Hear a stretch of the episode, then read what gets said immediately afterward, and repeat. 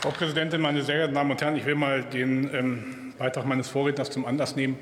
Ich finde das ehrlich gesagt eine ziemliche ähm, Vermessenheit. Das zeigt aber auch, wie weit Sie von der Realität entrückt sind, dass Sie versuchen, dass Sie versuchen, ja, Herr Fechner, Sie kriegen es ja auch ab und zu mal ab, Sie, wie Sie versuchen, die Union und die äh, sogenannte AfD in einen Topf zu rühren. Ich finde, also wenn das Ihr intellektueller Anspruch ist, dann das würde man früher mit einem Offenbarungseid beantworten müssen. Sie müssen sich Ihre Rede noch mal durchlesen. Das ist nicht das erste Mal.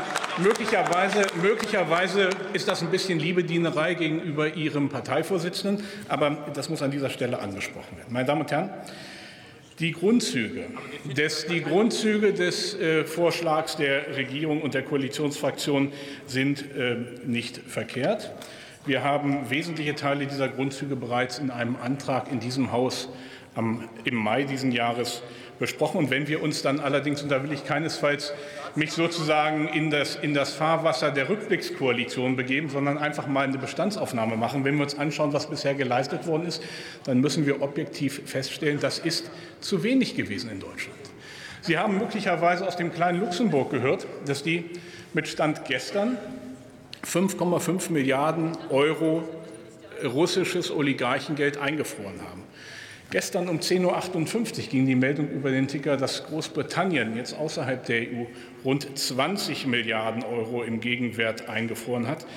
Die Erfolge in Deutschland nehmen sich aus unserer Sicht deutlich zu gering aus. Dabei geht es um nichts weniger als diesen russischen Angriffskrieg auf die Ukraine mit allen Mitteln, die wir haben, rechtsstaatlich zu beantworten und entschlossen zu beantworten und diesen unsäglichen Zivilisationsbruch nicht unsanktioniert zu lassen. Dazu vielleicht noch eine letzte und einzige Ausführung zu dem Beitrag, der von der sogenannten AfD kam.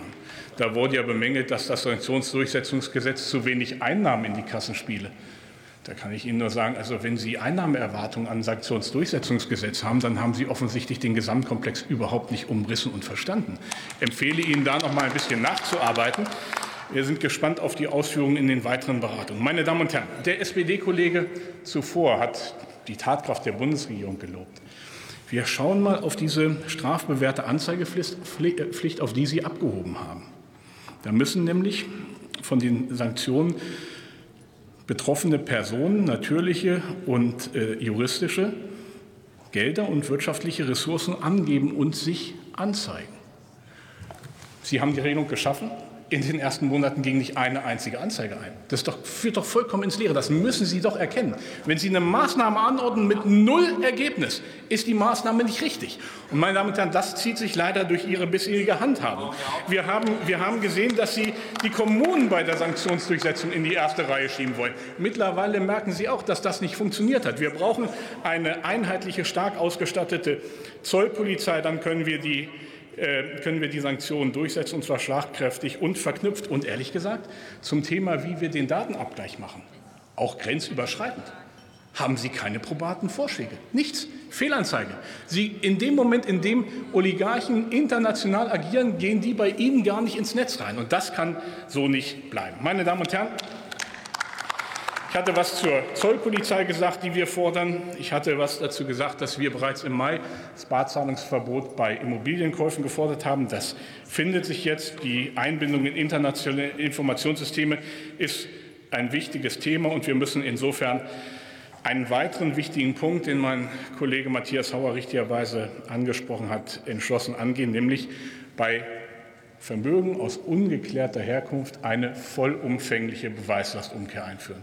Das ist das schärfste Schwert, das wir haben.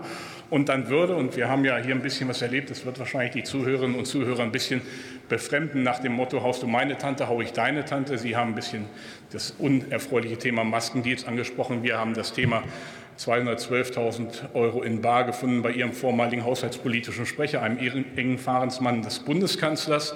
Johannes Kahrs hat das sozusagen mal auf die Seite gebracht, vielleicht als so eine Art privates Schonvermögen um beim Thema Bürgergeld noch mal zu bleiben. Also er schont sich in erster Linie selber, meine Damen und Herren.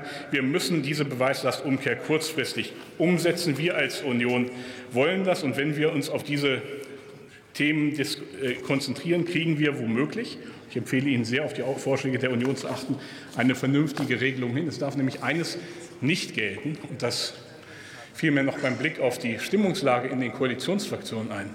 Bei Ihnen ist die Stimmung stets besser als die Leistung. Das sehen Sie zwar anders, aber die Bevölkerung sieht es genauso. Vielen Dank.